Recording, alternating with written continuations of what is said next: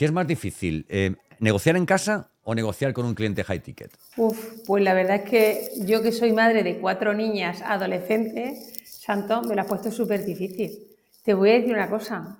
Para mí, hoy en día, en casa con cuatro adolescentes, ya te digo, soy madre de cuatro niñas, una de 14, otra de 13 y dos de 12, negociar en mi casa me está resultando súper complicado, vamos. Y además me estoy especializando en adolescentes, porque no lo consigo.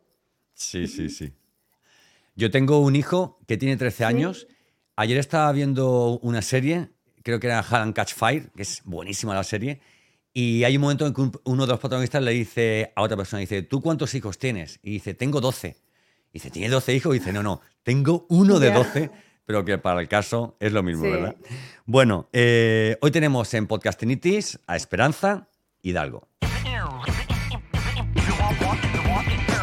Bienvenido, bienvenida a Podcastinitis, el podcast más entretenido, irreverente e inspirador que puedas encontrar. Resérvate los próximos minutos para escuchar un podcast diferente, conecta tus auriculares y prepárate para un nuevo episodio del podcast definitivo.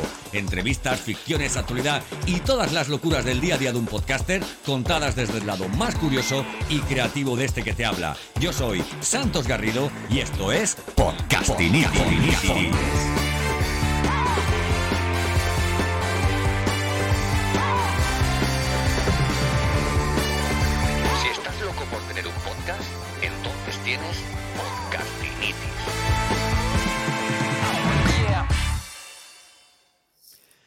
Bueno, pues hoy tenemos eh, a Esperanza Hidalgo en, en, Podcastinitis, que es, como sabes, un podcast en el que hablamos de, marketing, de inbound marketing, de, estrategias de, contenidos y que evidentemente, pues como rey de los contenidos, para mí es en este momento el, podcast. ¿Y por qué he invitado a Esperanza? Primero porque tiene para mí un perfil en LinkedIn público que es... Eh, por decirlo de una forma muy coloquial, es brutal, ¿vale? Me parece muy interesante su perfil que tiene en, LinkedIn.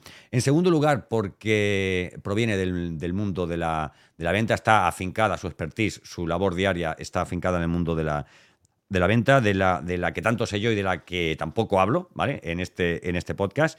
Y bueno, y en tercer lugar, porque me parece muy interesante que un especialista en negociación, eh, ella es consultora especializada en desarrollo comercial, pero bueno, tiene su expertise en todo lo que tiene que ver con negociación, estrategia y cierre de ventas.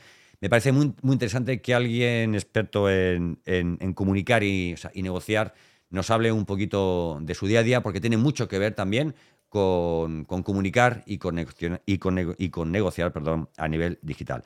Esperanza, muchísimas gracias por, por aceptar mi invitación. Nada, Santos, muchísimas gracias a ti por nada, por contactar conmigo. Yo encantada de, bueno, de, charlar y, de participar en tu podcast. Oye, cuéntanos un poco, porque yo, soy muy malo para esto de los backgrounds, ¿no? De, vale, porque siempre me dejo algo, eh, o, sea, siempre digo algo que no tengo que decir. Eh, ¿Cómo esto te definirías? ¿Cuál, sería tu background? ¿Cómo has llegado hasta donde Vale, pues mira, si quieres me defino.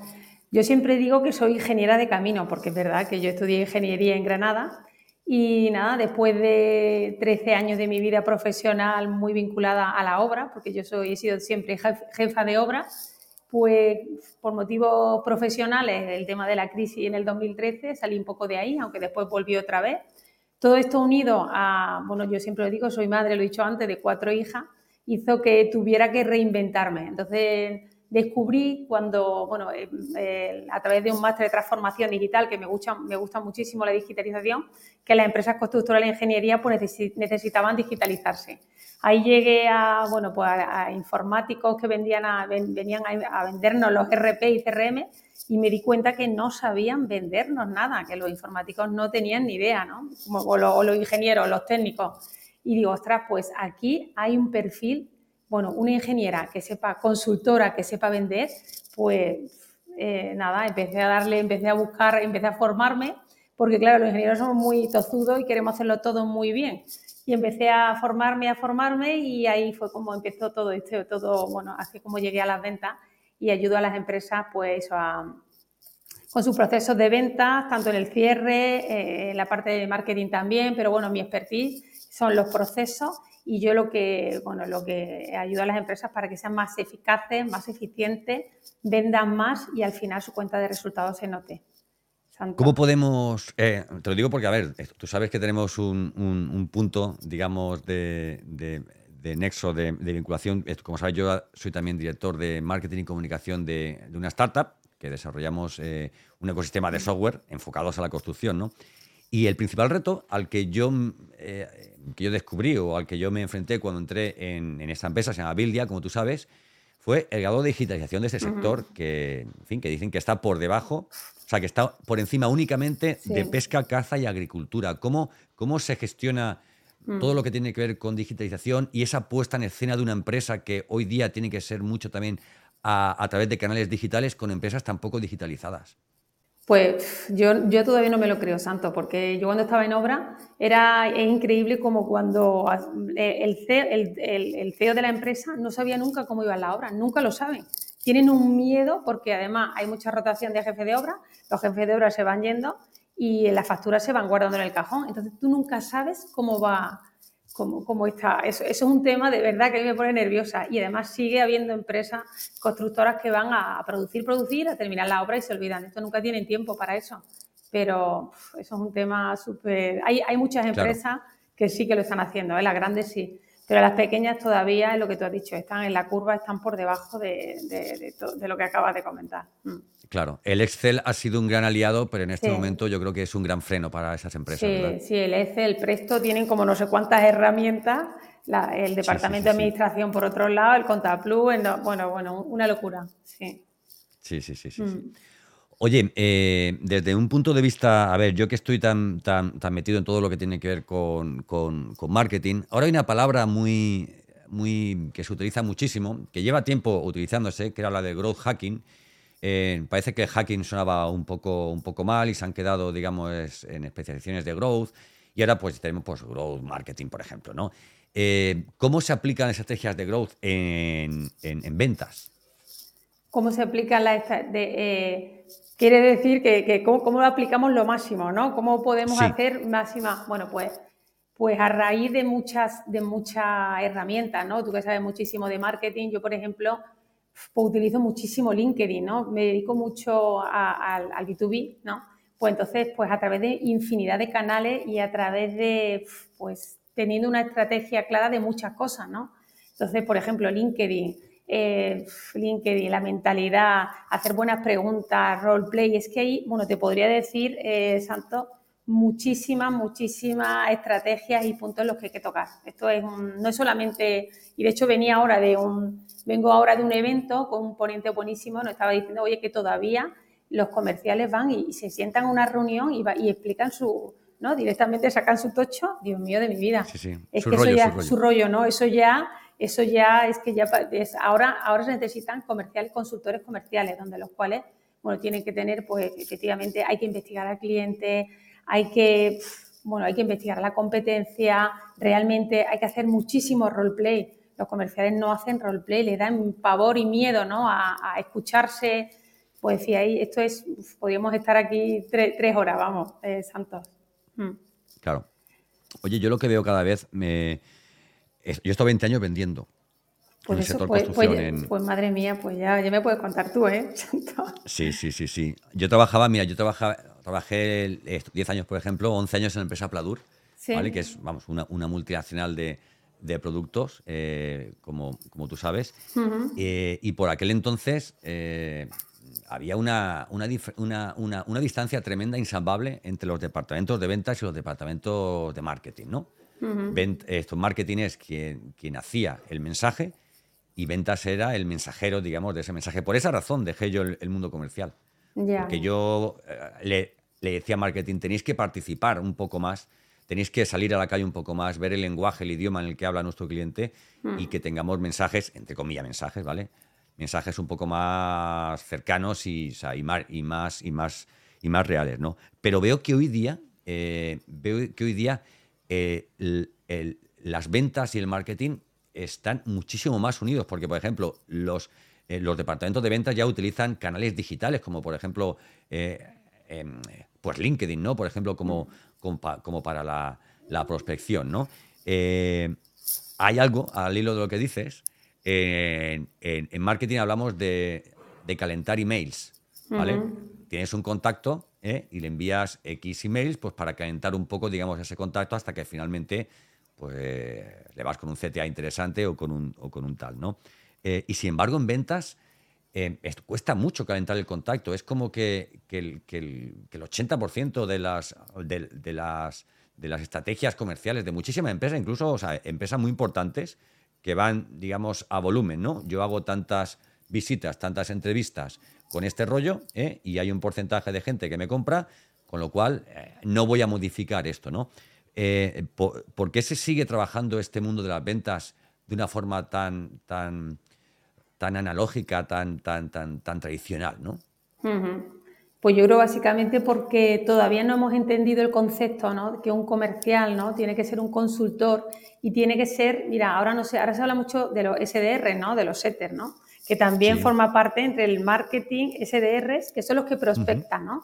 Y cada vez se buscan, creo, más comerciales que prospecten un poco, ¿no? que, calienten, al, que, entren también en el juego. Es decir, que los de marketing saben muchísimo mejor lo que tenemos que hacer y además me encanta que haya dicho la unión que tiene que haber con, ventas, ¿no? porque al final los de ventas sabemos, oye, las objeciones, el, cómo, están, cómo está el cliente y, todo, y todas esas dudas se tienen que resolver en marketing. Bueno, este tema ya.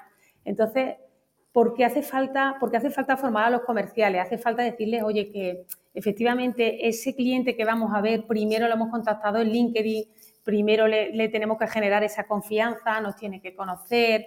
No podemos llegar directamente a la visita y ya está, o a la reunión. No. Antes tenemos que hacer un ejercicio también de esa pequeña prospección que nos cuesta, ¿eh? que nos cuesta, porque a mí me cuesta, eh, eh, pues eso, siempre, oye, me pasa la visita, el SDR, marketing, y yo, total, ahí al, a, la reunión y, nada, y ya empieza lo que es el proceso pero es muy importante y de hecho cada vez eh, se, viven más perfiles SDR y comerciales por, esa parte justo. Mm.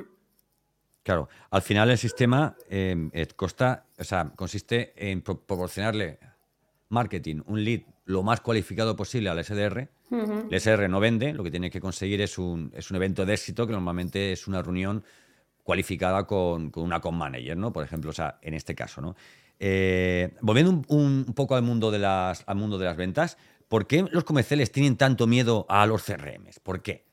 Yo puedo, yo puedo decirte hmm. por qué le tenía yo miedo, ¿no? Pero ¿por qué crees que le tienen tanto miedo con la importancia eh, que supone un CRM a nivel de, obtención de datos, ¿no? Para luego, eh, digamos, optimizar nuestras estrategias y nuestros procesos, ¿no? ¿Por qué tienen tanto miedo un CRM? Pues mira, porque muchas veces las empresas no, no, hay, no se les explica a los comerciales qué pueden conseguir con ese CRM, qué importancia. Muchas veces los CEOs, ¿no? Oye, hay que explicar, hay que tener reuniones en las que realmente sean conscientes de por qué es importante, oye, pues empezar a, pues todo lo que vas haciendo, las visitas, todo, todo hay que meterlo en el CRM, porque si no, no vamos a tener datos, si no, no vamos a saber, oye, en qué punto de la reunión, cuando toda esta información necesaria porque para al final cerrar esa venta y que la empresa crezca. Y si la empresa crece, pues al final seguramente los, comerciales van a tener mejor remuneraciones. Entonces yo creo que falta sensibilización y, eso, que, se entere ¿no? de, lo importante. Y también hay que ponerse serio. Es que además venía ahora con... Eh, en el, en el networking que hemos tenido es un tema que ha salido, es que el CRM es fundamental, es que si no tenemos datos, y, desgraciadamente el último en la fila es el comercial el que tiene que, rellenarlo. Es que, eh, que si no, imposible. Mm. Claro. Eh, yo te voy a contar mi caso personal. Yo en todas las empresas en las que he trabajado, el, el, freno que tenían a la hora de implantar el CRM fundamentalmente eran pues los comerciales. Pero no por, no por los datos. Quiero decirte, si tú vas a hacer una visita y antes de hacer esa visita entras en el CRM y entras con la información fresca y necesaria de ese cliente. Y cuando sales, escribes el acuerdo que has llegado, le envías un documento que has quedado en que le tenías que enviar, etcétera, etcétera. Y eso lo multiplicas por cuatro, cinco, seis, siete visitas que puedas hacer diariamente. Cuando llegas a casa no tienes que reportar, no tienes que ponerte ahí a liarte, o sea, o semanalmente, oye, eh, oye, eh, o sea, el mundo de la agenda de papel pues ya, pues ya ha pasado un poco. Pero hay elementos que tienen los, los CRM que nunca he entendido, ¿vale? Eh, y es la posibilidad de que, mm, a ver, a disposición de la empresa, de que el comercial indique cuándo llega una visita y cuándo sale. No lo entiendo. O sea, esa, es como poner un localizador O sea, es como instalarle una, app ¿eh? de seguridad en el móvil a tu hijo para saber dónde está en cada momento, ¿no? con, personas que llevan a lo mejor muchísimos años trabajando y que muchas veces, te hablo por ejemplo del CRM de Force Manager, por ejemplo, ¿vale? Y que muchísimas, muchísimas veces, solamente porque tenga esa, esa funcionalidad, un CRM te dicen, yo no quiero un CRM porque voy a acabar teniendo que poner que estoy aquí, o sea, que entro a esta hora y salgo a esta hora cuando el comercial, si algo tiene este, este, ese, este, este digamos, este, este oficio, es que tiene cierta libertad, ¿no? Y que tiene cierta autogestión, ¿no? Sí, sí, sí, hombre, yo la verdad es que en ese caso también depende, ¿no? Ahí hay, oye, CEOs que, que son muy, muy tajantes con eso, pues yo tampoco, la verdad es que entiendo que el tiempo de la llamada o de esa reunión, oye, para ver cómo cómo de productivo ha sido, ¿no? O cuánto tiempo ha estado esa llamada, a lo mejor por saberlo, pero exactamente la hora de entrada y la hora de salida, pues yo la verdad es que tampoco lo veo, sinceramente hay que confiar en, los, empleados, entonces no se, no, se, pueden perseguir, igual que la localización. ¿eh? Hmm. Yo entiendo que lo pongan en un coche, pues, oye, para que no te roben el coche, pero no, te van a robar. Yo la verdad no te van a robar al comercial, ¿verdad? Claro, es que eso ya denota desconfianza, ¿no? Entonces lo primero que hay que hacer es, bueno, como el tema del teletrabajo y el tema de la presencialidad, pues lo mismo, ¿no? Si lo quieres saber, oye, pues cuánto tiempo has estado en esa llamada, en esa reunión, si no. Pero yo lo veo excesivo, la verdad, es mi, opinión, Santo. Mm. Claro.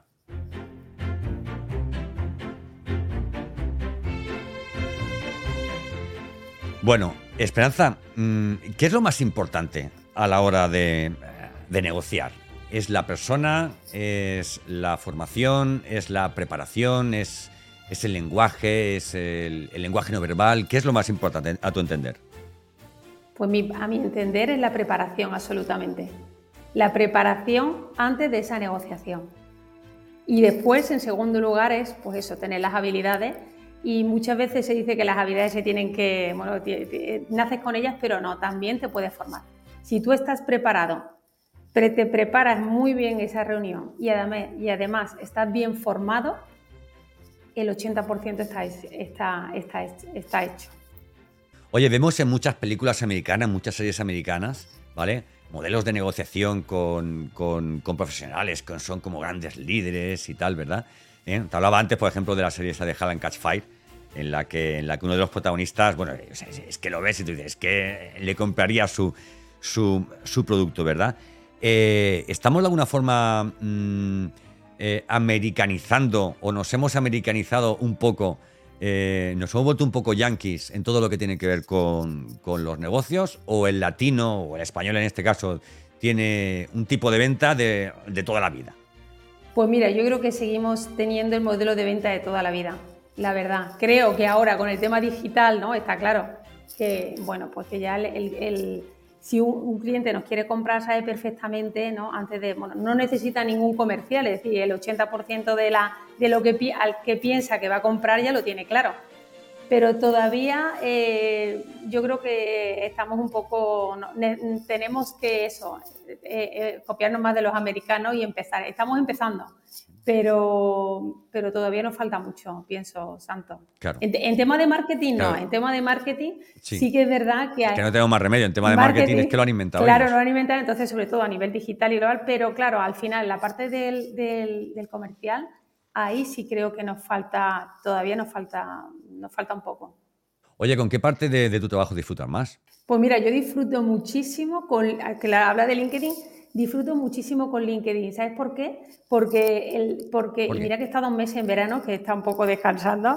Pues mira, porque el hecho de que tengo que publicar, yo digo, yo publico de dos a tres veces a la semana, me obliga a estar en, en mejora continua. Es decir, qué libro me tengo que leer, qué podcast tengo que escuchar, qué vídeo, oye, mm, mm, eh, a quién tengo que seguir porque me va a dar una idea. Y a mí lo que me gusta es aportar valor aportar valor en mis publicaciones, pero es que aportando valor yo voy a, voy a aprender, aprendo, ¿no? Entonces empiezo a pensar, oye, ¿qué, necesitaría alguien, ¿no? Que estuviera en mi lugar, en una empresa, que necesitaría saber para realmente mejorar y vender más. es que, es que si no vendes, es que si no vendes al final, tu empresa la van a cerrar. Es que es súper importante. Entonces, eso es lo que más me gusta. Disfruto, disfruto aprendiendo sobre venta y negociación y también digitalización. Todo enfocado en la venta. Me encanta que hagas ese, comentario porque en, eh, a ver, precisamente en la sección de acerca de, de tu perfil de LinkedIn dices que la venta es la única palanca de crecimiento en la actualidad, de un negocio, claro. Claro que sí. Oye, una preguntita. A ver, vamos a ver. Eh, yo siempre le digo a la gente que tiene un podcast que de nada vale tener un podcast si cuando lo grabas no lo difundes, no lo pones en redes sociales, no, no lo mandas a tu, lista de correo, etcétera, etcétera. Que sería como, como ser Picasso y que Picasso todos sus cuadros los hubiera guardado en un, en un cuarto trastero, ¿no? Eso hay que difundirlo de, de alguna forma. Eh, ¿Cómo se llega a tener 15.000 seguidores en LinkedIn? ¿Esto es algo que tú has ido poco a poco? ¿Has tenido algún mentor? ¿Lo has estudiado con alguna, con, alguna digamos, escuela de negocios? ¿Cómo, cómo, lo has hecho para llegar eh, a, este conocimiento que tienes de la, de la, herramienta? ¿Verdad? Y sobre todo a este mm. resultado que, que, estás consiguiendo, porque vas creciendo, supongo, día a día. Mm. Sí, pues mira, yo la verdad, sinceramente pedí ayuda, porque yo veía gente que tenía un montón de seguidores, digo, yo quiero, yo quiero estar ahí, porque si realmente quiero llegar a, muchos clientes, si no tengo contacto es imposible. Entonces sí, sí que busqué un mentor y además ya aprovecho para decir lo que se llama Tony Gómez, y él me enseñó realmente, esto es una estrategia, esto eh, se aprende, se hace y se consigue. Y entonces él me enseñó, pues bueno, a raíz de, de, una estrategia. No puedo decir mucho, pero. No, bueno, no, no, no. Quien quiera saber más, quien quiera saber más, que busque a Tony Gómez en LinkedIn. me digo yo que Tony Gómez estará en LinkedIn, ¿no? sí. sí, pero bueno, básicamente, pues hay que hacerlo todo muy bien y de hecho, a mí al final es que me engancha, me encanta, porque es bueno, automatización. Pero, ¿utilizas Sales Navigator? ¿Utilizas Sales Navigator o no? Sí, sí, sí, sí. Utilizo Sales Navigator sumado a, bueno, pues una, extra, a una a Wallace, lo voy a decir. Sí, sí, a, Wallace, Buenísima la herramienta, buenísima. Sí, buenísima, sí.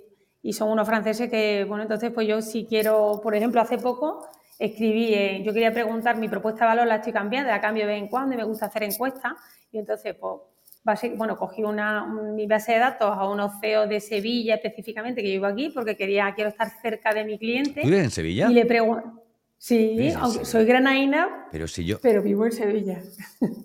Mi niño va a Sevilla al colegio, vamos, yo vivo, vamos, yo vivo aquí al lado. ¿Ah, eh, a ver, vivo en Sevilla. Santo, no me lo creo. Sí, sí, sí, sí. Yo voy todos los días. Un día voy a recogerlo, un día voy a llevarlo. Todos los días, todos los días, ahí al, ah, al, Portaceli, todos los días. Y vivo, a ver, vivo en, un, en una casita en. En Nervión. Eh, él sí, él sí. Él, no, no, no, no, no, no. Yo, eh, desde que iba a la guardería, ahí en una guardería que hay ahí en Viapol, desde que lo llevaba ahí, que tenía que tardar 50 minutos aparcando, decidí, bueno, en circunstancias de la vida, decidí irme para afuera, porque además mi vida yo la hago en Sevilla, pero mi casa la tengo en una organización que está entre Sevilla y Carmona más o menos. Entonces tengo, vivo, digamos, en la naturaleza, como quien dice, ¿verdad? Y tardo en apacar, pues, pues la mitad de lo que tardaba en aparcar viviendo en Sevilla, ¿sabes? Y, bueno. Ah, qué bien. Y nada, pero que no mm. sabía que eras, que no sabía que vivías aquí en Sevilla. Sí. Pues eso es. Es que somos vecinos, Santo. ¿Eh? Lo, lo, próximo, lo próximo sería estupendo poder tomarnos un cafetito, ¿verdad? Eso. que, bueno, eh, se me ha ido un poquito, ¿ves? A veces se nos va un poquito. Estábamos hablando de. Estábamos hablando de. De LinkedIn. De LinkedIn, estábamos hablando de, de Navigator, estábamos hablando de, mm. de, todo esto. Claro, ¿sabes lo que pasa? Que, que, las redes sociales son redes sociales, pero cuando hablamos de LinkedIn mm, le, le, le quitamos lo de social y le ponemos profesionales. Y hay mucha gente que utiliza las redes sociales o sea, la, eh, o sea, utiliza LinkedIn como si fuera una red social. Ejemplo, y ahora me dices tú lo que opinas. Hay gente que, que, dedica, que tampoco me parece bien, pero bueno, que, que, en sus redes sociales lo único que pone es, o sea, aparecen chefs más que personas, porque ponen, oye, he comido esto, mira qué rico está esto y tal, y ponen por sus mm. platos y sus cosas y tal, ¿no? y hay gente que también lo hace en LinkedIn. O hay gente que entra en LinkedIn hablando de temas de política, cuando yo siempre lo digo, en LinkedIn no se habla ni de fútbol, ni de política, ni de religión. A no, ser que, a no ser que la selección española haya ganado un título y digas tú, va, todos siempre hemos confiado en tal, ¿no? Eh, por, porque hay gente eh, que, que, utiliza todas las redes sociales de igual forma, ¿no? Siendo, digamos, canales diferentes con, con audiencias diferentes? Pues yo pienso porque realmente no han, no han estudiado su cliente potencial, porque realmente no se lo trabajan, porque es una manera, si a mí yo veo una contenido de alguien que sigue y de repente habla de política, ¿no? Pues que es alguna manera de posicionarte y no de tener un hater, pero sino esa manera, esa persona ya no te va a ver de la misma manera, porque esto es, que son reglas número uno, ¿no? Entonces, cuando hay personas que utilizan las mismas redes sociales de la misma manera, pues son personas que realmente no, no son profesionales. ¿No? O no han estudiado en LinkedIn, ahí está tu cliente potencial, ¿no? Y no, no han hecho como si dijéramos el trabajo de laboratorio, esa investigación previa, porque el tiempo es oro y porque, bueno, porque si quizás si alguien te sigue y, y, ya no le gusta, pues deja de seguirte, ¿no? ¿Tú tienes página web? Sí, y, por eso, y de hecho la tengo que cambiar, ¿eh? estoy en pleno cambio. Estoy en pleno. Entonces no sé, no sé si decirla ahora o no, ¿eh? o esperamos a que, a que la Bueno, mira, lo bueno del podcast es que esto puede ser escuchado dentro de dos años y que tu página web sea estupenda. No, pero puedes decir, no, puedes decir cuál es tu página web. Mi página web es Esperanza Hidalgo y de hecho ahora mismo estoy en proceso, proceso de cambio de, de mi propuesta de valor. La, la hice hace tres años y ahora la estoy, la, la estoy cambiando. Mm. ¿Tú sabes qué pasa con, las propuestas de valor? Con las propuestas de valor pasa como con, como con las leyes de educación. ¿Vale? Dice, no, es que, hay, es que la ley de educación que hay en, Finlandia o en Suecia es estupenda. Entonces vamos a diseñar una ley de educación similar a la que hay allí, por ejemplo, ¿no? Tardas cuatro, cinco, seis años, mm. digamos, en prepararla, no te digo ni cuánto en implementarla y, y sobre todo si tiene, si tiene financiación para llevarla, digamos, a cabo, y en esos seis, siete, ocho años ya todo el mundo, digamos, de la educación, o sea, o esos modelos educativos van cambiando, ya se te queda obsoleta. A mí me pasa algo parecido también, ¿eh? Esto digo, voy a cambiar mi propuesta de valor. Y en todo ese ejercicio que puede tardar, pues ¿cuánto? ¿Qué puede estar? Seis meses más o menos en tenerlo todo claro, en hacer luego investigación de mercado, de productos, de servicios, de todo, todo, toda la parte digital, digamos, de, de, de puesta en escena. ¿A ti no te pasa que dices, hubiera metido un servicio más, hubiera cambiado esto y si cambio el texto que he puesto en el giro banner de la, de la home, ¿verdad? Hmm, sí, tienes razón, porque yo llevo efectivamente seis meses intentando cambiarla, pero mira, por eso tiene mucho más sentido LinkedIn. LinkedIn es tu página web que está en continuo cambio.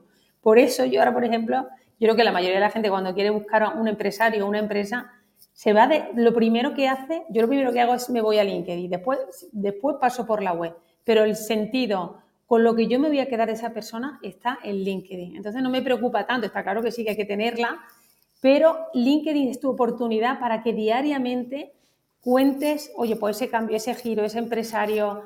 Mm, ahora, por ejemplo, no, yo, eh, una de las cosas, cuando yo ayudo a mi empresa, lo primero, y por eso dice esto LinkedIn, yo llego a las empresas B2B y veo que tienen que, tienen que hacer acciones en LinkedIn. Digo, bueno, antes, para enseñarlo, lo primero, tengo que vivirlo y tengo que sufrirlo, ¿no?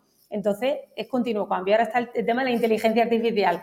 Pues estoy buscando, oye, pues me tengo que formar, tengo que... Pues entonces, ese continuo cambio en la web, claro, no vas a tener mes semanalmente un cambio. Esa web tiene que estar en LinkedIn. Entonces, mientras LinkedIn lo tenga súper actualizado y esté eso en, eh, contenido destacado, ahí tienes un montón, ahí tienes tu web. Es curioso, mira, me estabas contando todo esto y me estaba acordando, a ver, te estaba escuchando perfectamente, pero, pero es que eres muy inspiradora. O sea, cuando, cuando, cuando tú estás hablándole a alguien y esa persona, por lo que sea, está pensando en algo, no es que no te esté escuchando, es que estás siendo muy inspiradora. Eh, y me acordaba cuando eh, yo tuve un negocio hace muchísimos años, bueno, hace muchísimos años, coño, parece aquí que tenga uno. A ver, tuve un negocio al final de los años 90 y recuerdo que lo primero que teníamos que tener era, e, eran dos cosas. Oye, vamos a dar de alta al negocio, lo primero, tarjetas de visita y un fax. Hmm. ¿Vale? Diez años más tarde, lo primero que tenías que tener era una página web, ¿verdad? Eh, y en este momento, la página web no es esa tarjeta de visita, digamos, digital, ¿no?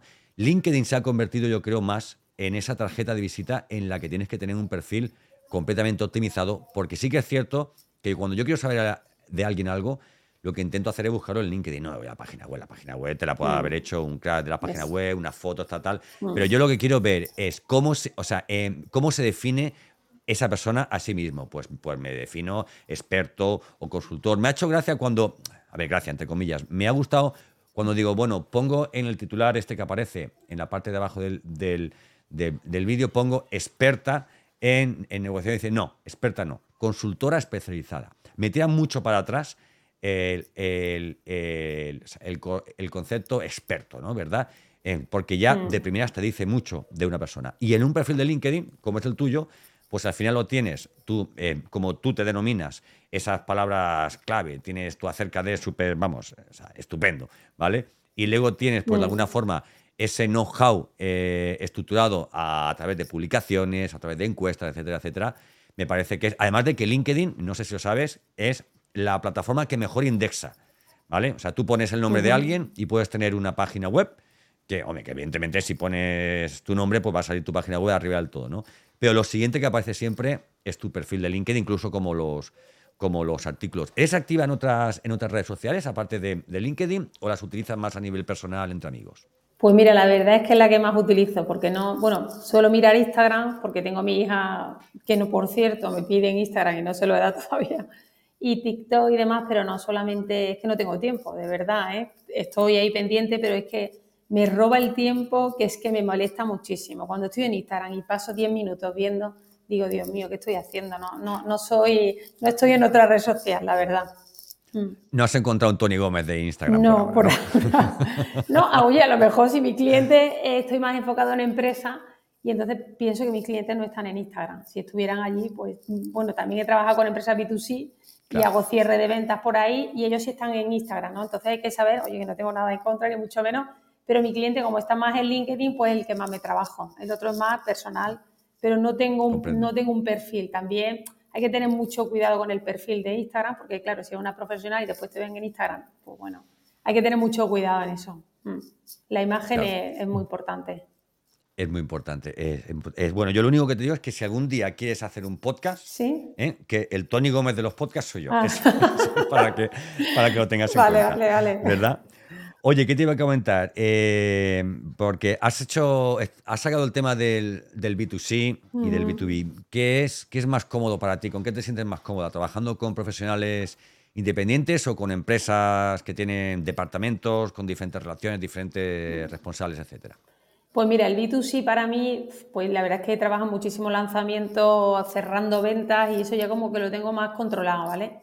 Pero el B2B es lo que más, es, lo que para mí es un reto personal y profesional. Y ahí es donde realmente descubrir una empresa que, bueno, porque realmente pues tiene que, necesita una, una transformación digital y en el departamento de venta es, pues hay muchísimas cosas, muchísimas cosas que hacer. Entonces, eh, pues desde un CRM, desde el tema de la gestión con el departamento de, de marketing, desde cómo, desde la mentalidad, ¿no? De los equipos comerciales, es, bueno, pues para mí es un reto y, me encanta. Mm. Es muy diferente el tipo, el tipo de venta que tiene que llevar a cabo una empresa a la que tiene que llevar un profesional independiente, un, un autónomo, no me gusta nada la palabra, ¿no? O sea, ahora, mm. ahora un emprendedor, ¿no? Que llaman, ¿no? Que es lo que se llama ser un autónomo. Es muy diferente la forma de venta de uno y otro. Sí, por ejemplo, mira, en una empresa eh, imagínate, el, yo siempre digo, ¿no? Es decir, la fase, el departamento comercial, la fase de laboratorio, ¿no? Ahí pues hay, que, hay que realmente dedicarle mucho tiempo. Y cuando tú vas a vender un producto a una empresa, a lo mejor puedes tener hasta dos y tres reuniones.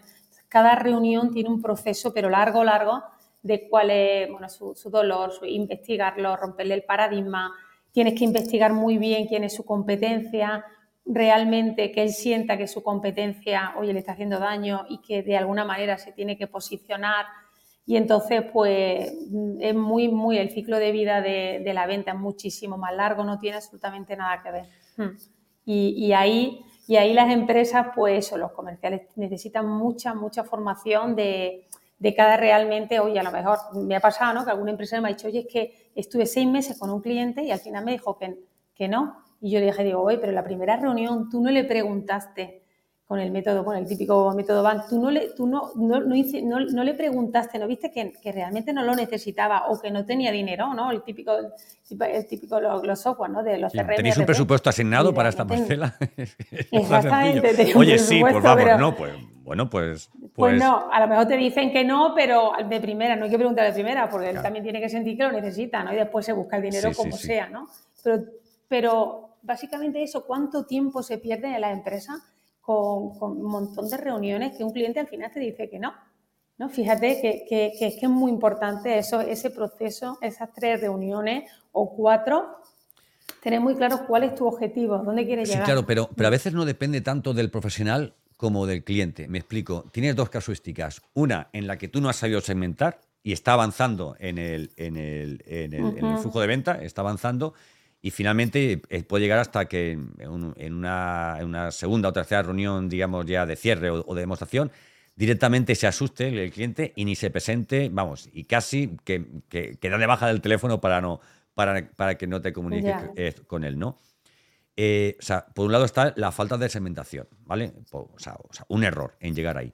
Pero también por otro lado está en que hay clientes que no saben decir que no, ¿no te parece? Yo creo que Y que nos hacen alargar muchísimo, ¿no?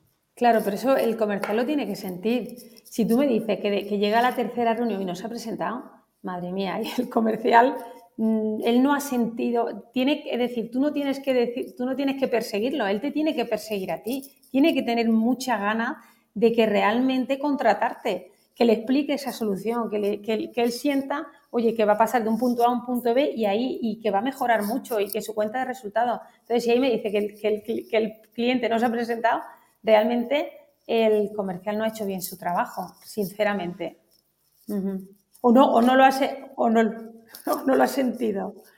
Es una visión un poco romántica de la venta. Yo trabajé durante unos años en, la, en el grupo Walter Clubers, eh, vamos, que vendían software y tal, y recuerdo que me decían, hombre, es que tú, a ver, yo iba a dirigir, yo me dirigía a abogados, jueces y notarios, y me decían, es que si a ti te hace esperar tu cliente 20 minutos en la sala de espera, eh, pues tú te tienes que ir y tú agendas para mm. otro día. Y dices, pero, pero, ¿tú sabes lo que es un notario? ¿Tú sabes que un notario, o sea, con un, con, una, con un abogado le haces una demostración de un software en una hora y el notario te dice, si me la puedes hacer en cinco minutos y me gusta, te firmo ya.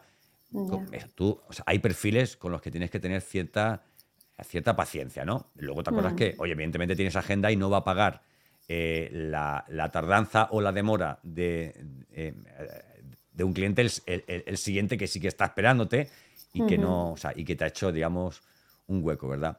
Me encanta lo de, me encanta el mundo de las ventas. Me encanta haber hablado contigo de, de todo esto. Me queda una pequeña duda. Em, eh, ¿Tú te diriges a todas las industrias, solamente al, sector construcción o a cualquier industria que quiera, eh, digamos, obtener un, crecimiento en toda la parte de desarrollo comercial y, ventas? Pues mire, yo me dedico a, una, principalmente a las pymes, ¿vale? Que tienen a lo mejor, pues imagínate, ¿no? solamente un comercial o no tiene, o tiene una persona en marketing y otro en, en ¿no? Y hoy en día, como tú sabes, ¿no? pues son las técnicas, hay, hay, tanto que aprender, ¿no? Entonces las empresas pues no, no tienen la capacidad o el tiempo de formar a su equipo. Entonces me dedico más al, más que al sector, a esa pequeña pyme que tiene esa, necesidad de, oye, formar a los equipos comerciales y sobre todo mentorizarlos, ¿no? Es decir, yo le, hago la formación y también los acompaño y, podemos hacer, va a hacer una reunión, venga, pues hacemos esa, ese roleplay, esa, vamos a hacer, vamos a programar tenemos esta reunión y vamos a ver cuántas objeciones podemos tener, cómo las vamos a resolver. Entonces, principalmente a pymes que están, que están en, esa, en esa posición o incluso he tenido algún cliente que es un CEO, ¿no? que es muy típico, que son 10 empleados solos, que quiere crecer, pero que, y ahí hago mucho de project manager, que pues no tiene tiempo. Es decir, imagínate, ¿no? Santos, ya lo típico, ¿no? Tienes a uno que te hace las redes sociales, otro la web, pero no le funcionan y están gastando un montón de dinero y no saben por qué. Y entonces necesitan realmente un, o alguien que le gestione como project manager, oye, pues mira, no te preocupes, vamos a buscar la mejor agencia o el mejor profesional para que realmente nos haga una estrategia, ¿vale? Y después podamos cerrar la venta. Pero normalmente los CEOs o los dueños no tienen tiempo, tienen que estar en su core de negocio, que es donde realmente son productivos. Mm. Claro. Por eso en Bilia tienen la navaja suiza de marketing que se llama Santo Oye, oye, pues este modelo de hay una persona en este, o sea, una persona en ventas, una persona en marketing y tal, es muy startup, ¿no? Sobre todo en, en, fases tempranas, ¿no? Que tienes, digamos, al fundador o a los fundadores y que, y que incorporan. O sea, y que incorporan a una persona por departamento, ¿vale? No tienen 10, SD, 10 SDR y, un, y, o sea, y una persona solamente en marketing, ¿no? Sino que van creciendo de una forma, de una forma equilibrada por, por departamentos. Es muy, es muy startup y ahí vamos, y ahí te, te, vaticino, si, si, si, te metes mucho en ese nicho, te vaticino éxito porque hay mucha falta de información y, mucha desinformación, que no, es, que no es lo mismo, ¿vale? Oye, eh, para ir acabando, que a mí estoy ahora mismo... te quería decir eso, hablando de ese tema de las startups, soy como no me gusta llamar interim manager, ¿no? Pero es la interim manager comercial que ayuda a las empresas, que no me tengo por qué quedar, pero que les puede ayudar a, crecer y, que es un, eh, eh, bueno, hablando un poco de lo que estaba, de lo que estaba. Eh, sí, sí, sí, sí, sí. Pues es, es, una pieza, yo creo que muy mm. importante porque es la que es como cuando, como cuando éramos niños, ¿vale? Y una startup es, es en cierta parte, digamos, un niño empresarial. Hmm. Y teníamos a nuestro abuelo o a nuestra abuela o a nuestro padre que cuando nos subíamos en un, en un columpio nos empujaba, nos daba empuje hasta que llegaba un momento que ya, en cuanto ya tenías tú ya tu recorrido hecho, ya te podían soltar y ya solamente con ese, con ese impulso, eh, en fin, podías seguir disfrutando hmm. porque al final lo que como una startup disfruta es consiguiendo, consiguiendo negocio, ¿no? Yo creo que en hmm. este sentido tú puedes ayudar mucho. Oye, para cerrar el tema, dime, dime. que yo me digo, que yo me, que me lo he puesto muy fácil. Es que, Santo, imagínate oye, eso, esos jóvenes ingenieros, que yo me, yo me identifico con ellos, que tienen la idea que, que, hasta dónde han llegado, ¿no? Que encima pues tienen, empiezan a, inyectarle dinero y al final, a la hora de la verdad, Dios mío, y ahora no saben vender. Imaginaros que... ¿Tú sabes cómo lo llamo yo a eso? ¿Cómo? A ver, eso lo llamo yo. Eh, saben hacer lo que venden, pero no saben vender lo que hacen. Claro, por eso es, muy, es muy importante, no, no, ya al final cuando lo tienes todo, ¿no? Vamos a ver, ahora venga, va a buscar a alguien, ¿no? Desde el principio tiene que haber un, tiene una persona de marketing y venta, que yo sé que tú estás en eso, pero también de venta, que, que, salga a la calle y vea realmente si ese producto funciona o no, que hable con ellos, en fin, eh, eso. Inteligencia artificial. No, no, no, no, no. Mira, me encanta que me interrumpan en las conversaciones porque todo lo que nos interrumpir es decir, bueno, y ahora le voy a preguntar esto. Uy, pero le iba a preguntar esto, pero acabas de decir un comentario, yo prefiero eh, seguir por esta línea. Bueno, para ir acabando, ¿vale? Porque tampoco me gusta que dure, que dure mucho tiempo las, las, charlas. Eh, inteligencia artificial para mí ahora mismo es fundamental, eh, imprescindible. Estoy además haciendo una formación sobre sobre inteligencia artificial aplicada al marketing y estoy disfrutando muchísimo al mismo tiempo que estoy empezando a ser productivo de una forma que nunca había antes imaginado por todo lo que me permite la inteligencia artificial. ¿Cómo, cómo la estás eh, a ver, cómo la estás utilizando? ¿Cómo, eh, estás ya en plan formativo? ¿Cómo crees que puedo ayudar al mundo de las ventas y cómo te está ayudando a ti? Bueno, pues mira, ahí la verdad es que tengo Estoy, estoy también en plena búsqueda, igual que todo el mundo entiendo, ¿vale? Es verdad que la parte comercial al final, nosotros, esa llamada o esa reunión donde la inteligencia artificial no te va, no, no nos puede sustituir. Yo digo, digo, mi puesto es insustituible, ¿vale? Y así animo a muchas personas que eso, oye, ser comercial, eso, la inteligencia artificial, yo creo que, que no, que va, va, a ser muy complicado. Pero sí puede haber, no, no soy una experta, de hecho también estoy buscando, ¿no? Herramientas para que realmente a mis clientes, oye, les dé ya todo de granado, ¿no? Para, oye, te digo, haz esto, esto y esto, y con esto, ¿vale? Pero sí que es verdad que la fase de investigación, ahí en la parte del marketing, sí que es muy importante, pero te tengo que reconocer, Santos, que no, no estoy, tengo, bueno, tengo mucho, voy, ya te digo, que si los prompts, que si no sé qué, me, sí que estoy, ¿no? Afincada al chat GPT, buscando absolutamente de todo, la pregunta, por ejemplo, LinkedIn, ¿no? Oye, ¿cómo esto, cómo lo diría cómo lo cambiaría el título, la investigación, pero ahí pues no, tengo, tengo humildemente estoy, estoy en proceso de, Pues te voy a hacer un regalo, te voy a mandar luego ah. por, por email. Sí. Eh, que esto que no me lo pide nadie, esto es algo que yo... Solo para mí, ¿no? Eh, solo para mí. a ti y, y, como mucho a los invitados, ¿vale? Te voy a mandar por email un, eh, un archivo que tengo con 10.000 prompts. ¿Vale? Enfocados, mm, bueno, a, bueno, mm, no te, o sea, es que me tiraría otro podcast hablándome, hablándote del tema, es, fundamental. Estrategia de ventas, eh, estudio de la competencia, eh, diseño de mensajes.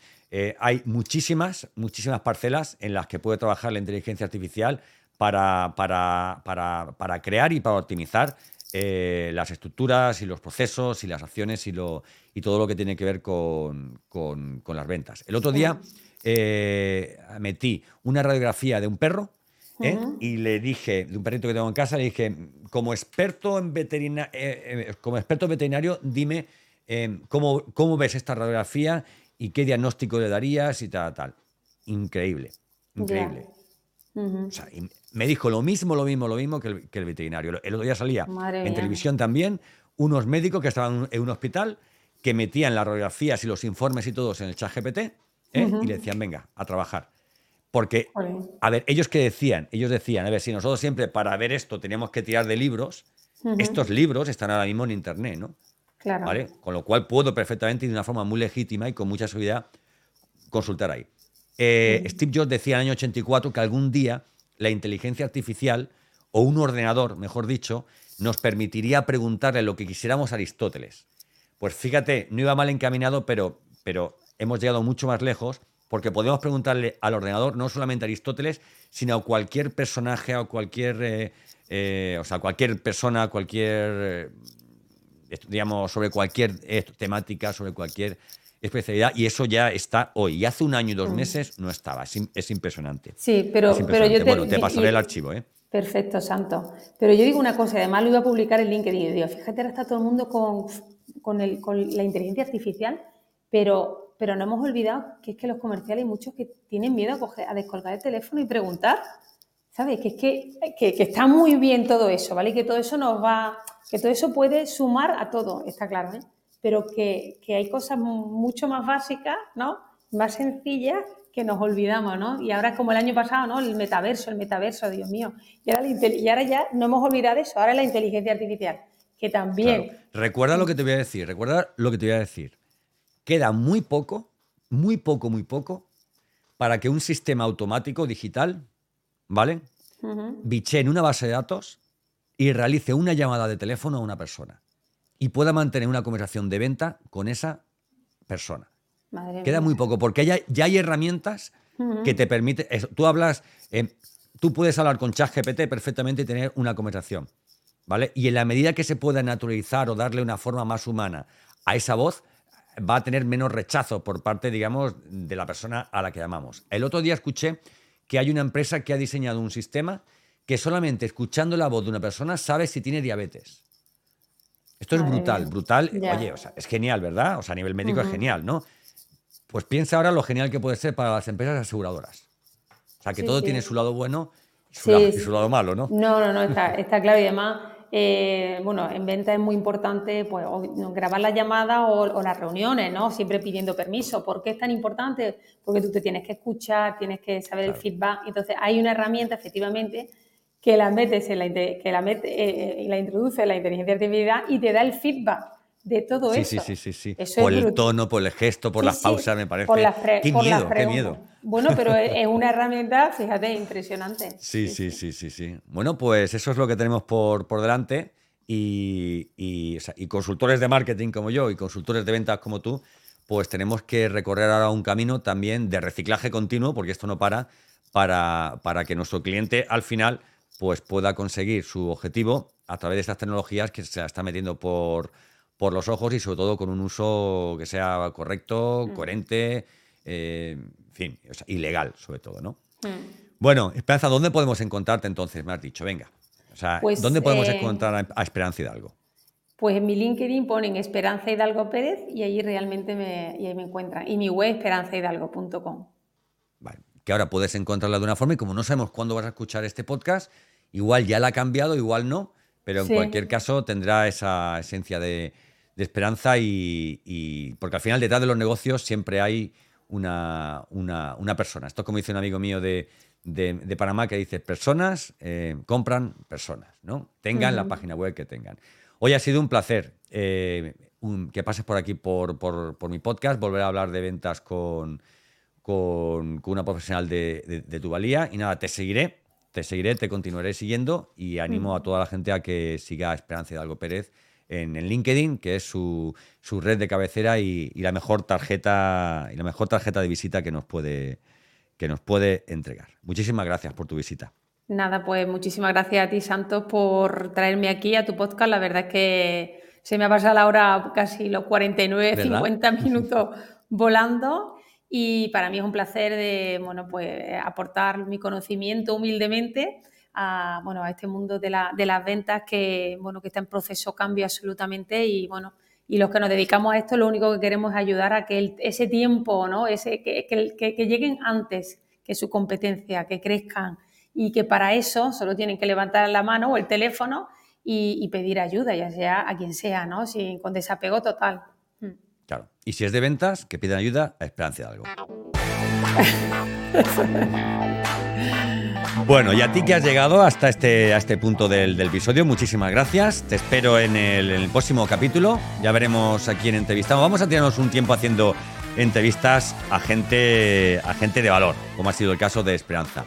Sabes que me puedes encontrar en santosgarrido.com, en mi perfil de LinkedIn y, nada, te aconsejo que si conoces a alguien que quiera lanzar un podcast, que quiera aprender sobre marketing, pues ahí me tienes en santosgarrido.com, en LinkedIn, que si entras en mi página web y hay ciento y, pico capítulos de podcast, que yo creo que es quien se los escuche puede lanzar un podcast por sí mismo, que es un poco entrar en, el multiformato, en la omnicanalidad, con este formato ganador que es el podcast.